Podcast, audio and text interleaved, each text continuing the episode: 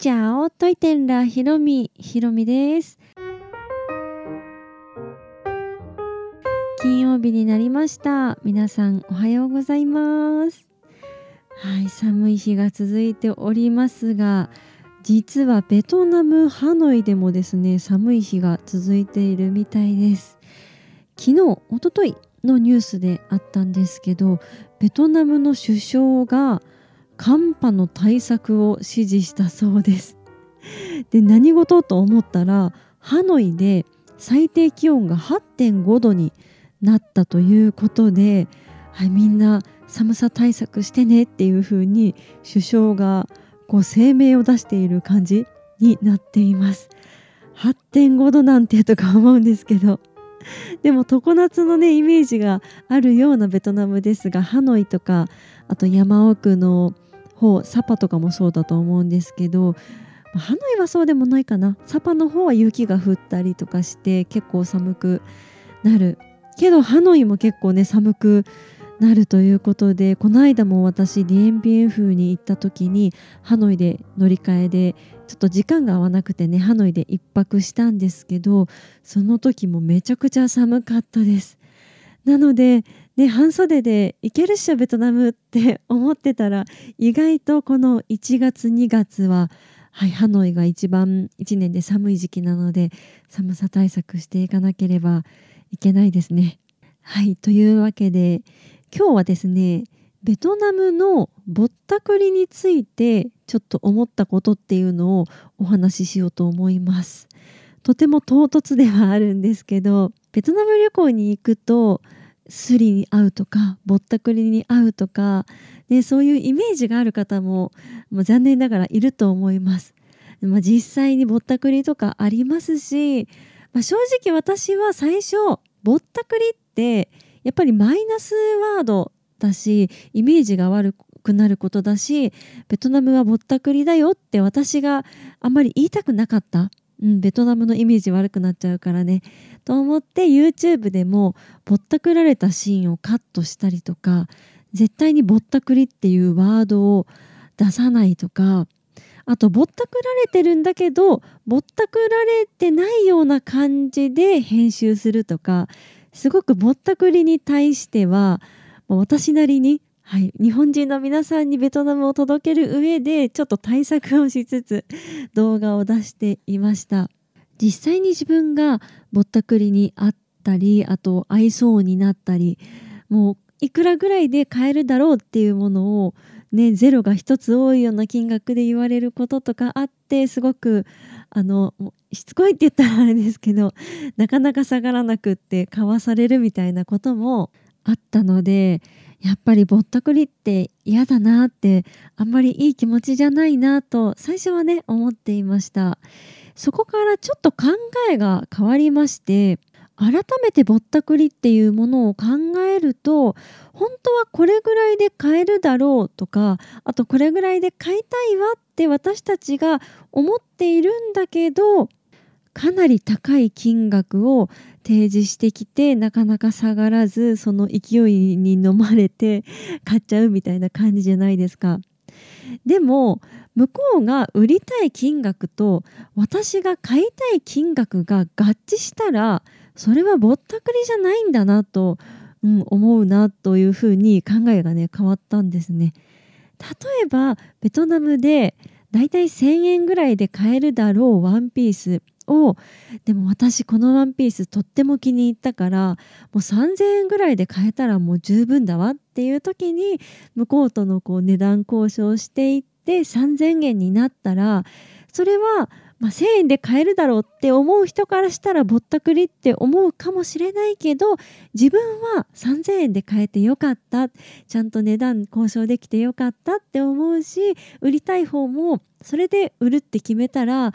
売れてよかったなっていうふうに思って売り手と買い手の願いがちょうど合わさったところで買えたこれはぼったくりではないのではないかというふうに思いました。でベトナムでこう旅とかしているとちょっとずつこれはいくらぐらいだよねっていう風にあの物価の目安っていうのかな？服はこれぐらいで、まあ、お水1個ペットボトルのお水1個買うのはいくらぐらいでってなんとなく頭がね追いついているのでだいたいその金額で買おうとするんですけど全然物価の相場がわからない商品とかだと正直どこぐらいまで値下げできるのかとかがわからないですよね。でその時に自分の中でいくらぐらいだったら買いたいっていうのをやはり値段交渉する前に決めておいてそこに到達できたりとかあと、まあ、これぐらいでいいかなちょっと下げてくれたからいいかなって思っ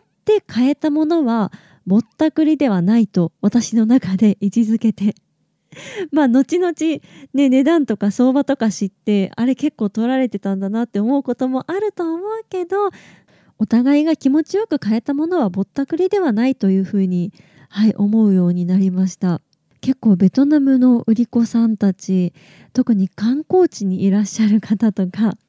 あと歩きながらね販売している人とか結構ねぐいぐい来るじゃないですか。でその向こうのねこう波に飲まれるというか店舗に飲まれる感じで買っちゃったっていうこともあると思うんですけど本当に欲しくなければノーということがねとっても大切ですね。日本人はねなかなかノーと言えないしそんなのっていう機会って普段ないと思うので強く言えないと思うんですけど逆に売り子さんたちからしたらイエスかノーちゃんとはっきり言ってくれないとわからないと思うのでちゃんと意思表示をすることもね大切ですね。もういらないと思ったらもういらないいらないノーノーノーって言ってちゃんとその場を離れたりとか自分が納得できる金額ではないのであればそこはね、話を一旦区切りをつけてやっぱりいらないよって言ってあげることが向こうのためにも大切かなというふうに思います。あとぼったくりに合わないためのっていうのはあれですけどこう値段交渉がしやすいお互いがちゃんと腑に落ちる金額に行くためにこっちがなるべく相場を知っていた方が、うん、やっぱり値段交渉もしやすいですよね。で私はいつも値段交渉する時はこれだったらいくらぐらいだったら買ういくらぐらいまで下げれるかなっていう目標金額を定めておいてでその金額に到達しなかったとしてもこれぐらいだったらまあ買えるっていうところまでとりあえず最低でもねそこまでは下げるようにしています。でもその金額って大体の相場とか分かっていないと、ね、なかなかパッと決められないしベトナム人の方もね商売としてやっていらっしゃるのでやりすぎな値下げもね良くないと思いますね。うん、売り子さんにも敬意を持って接するみたいな姿勢は大切かなと思います。あと最近ねちょっとだけ気にしてるのはベトナムも発展してきて物価がちょっとずつ上がってきていますよね。私が初めてベトナムに行った時よりだいぶ物価が上がりました。なのでもしかしたら皆さんのベトナム人の方の家賃とかね仕入れの値段とかも上がっているかもしれないし、まあ、食べ物もねいろいろ値上げされているかもしれないと思うと皆さんのこう売る値段とかも前よりちょっとずつ上がっているんじゃないかなっていうのもちょっと気にしつつ前はいくらぐらいで買えたのにって思いながらもそれは23年前の話だったら今はちょっと上がってるかなとかそういうことを気にしながら一応お買い物をしようと心がけています。そうやってぼったくりについていっぱい考えるようになって思ったのがぼったくりってそんなに悪いことじゃないなと思いました。なんだろうぼったくりって聞くとぼったくった側が悪いみたいなイメージがあるじゃないですか。だからベトナム人の売り子さんと日本人の買い手でぼったくりが起きたらベトナム人の方が悪いみたいなイメージになっちゃうんだけどでも実はお互いが納得した金額で納得してここで買うよって決めたら逆に買った方もいやそれで納得して買ったんでしょ？それぼったくりにならないじゃんみたいな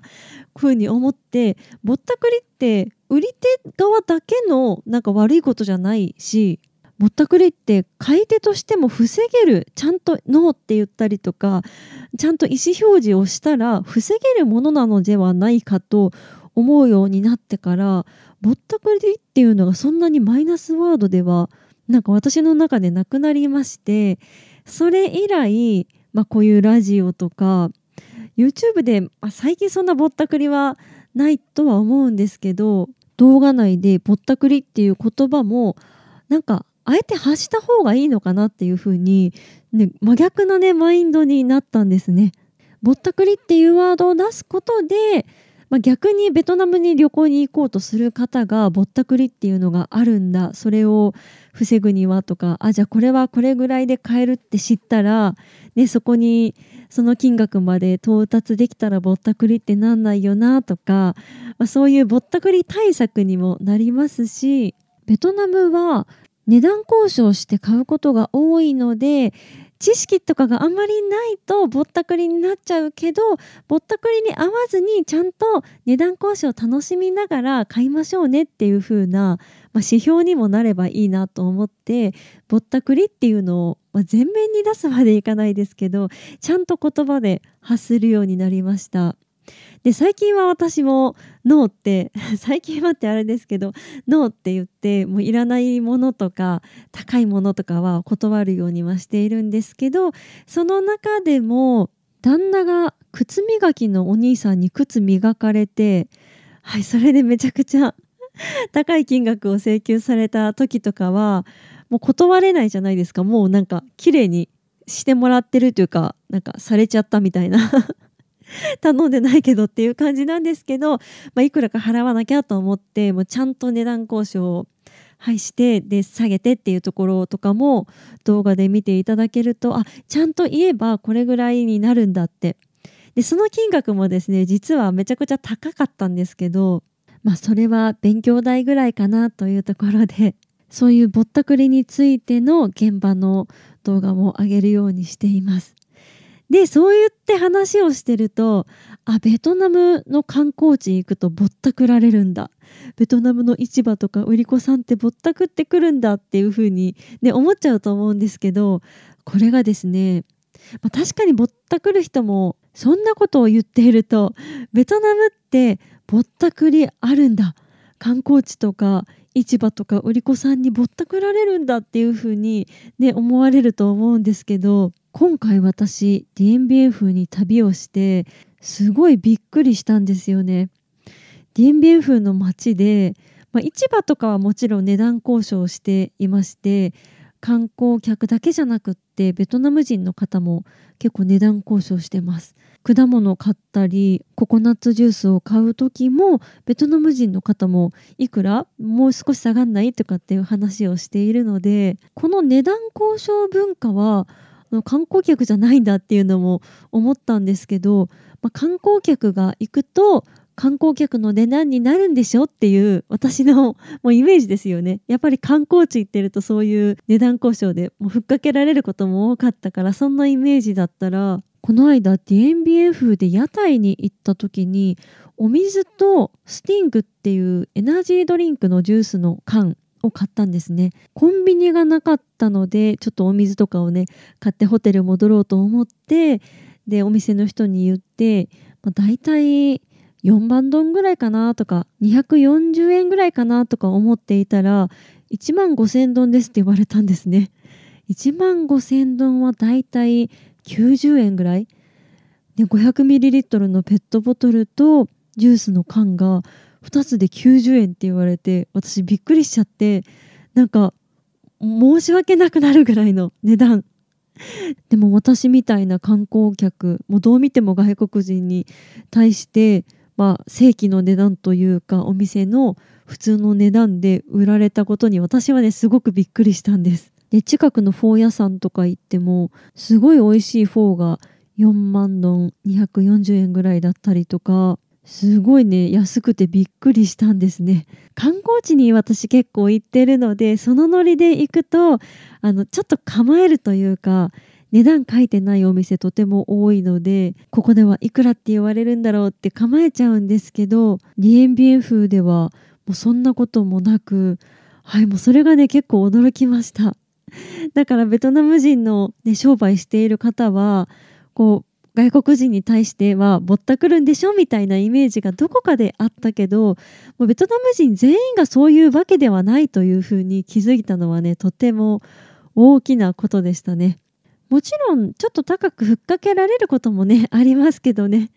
でもベトナム人の人イコールぼったくりみたいなイメージは持ってほしくないなと私今回身をもって感じました。だから結論思ったのはで私も物を買いたい飲み物とか食べ物を買いたいし向こうも商売として物を売りたいっていうお互いが合わさってそれでお互いの意見がちゃんとあったところで買ったらお互いが気持ちいいというのを知っていればどこにいてもベトナムのどこで物を買おうと怖くないと言いますかそのマインドは大切だなと思いましたね。そのマインドさえ持っていれば今ぼったくられるかなとかふっかけられるかなっていうふうなことを恐れずにちゃんと自分が買いたいと思ったら買おうっていうふうな思考でいるだけでいいと思うので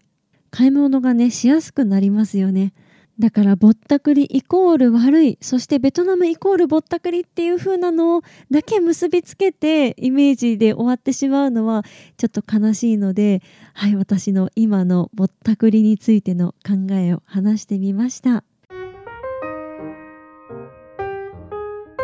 皆さんのぼったくりのイメージとかエピソードがあったらぜひ教えてください。この配信は毎週月水金各種ポッドキャストとスタンド FM で配信をしています。日々の出来事やベトナム旅行についてまた皆さんからいただいたお便りについてもお答えをしています。お便りフォームからスタンド FM の方はレターから質問やメッセージこんなことをお話ししてほしいなど送っていただけたら嬉しいです。それではまた次の配信でお会いしましょう。変がプライ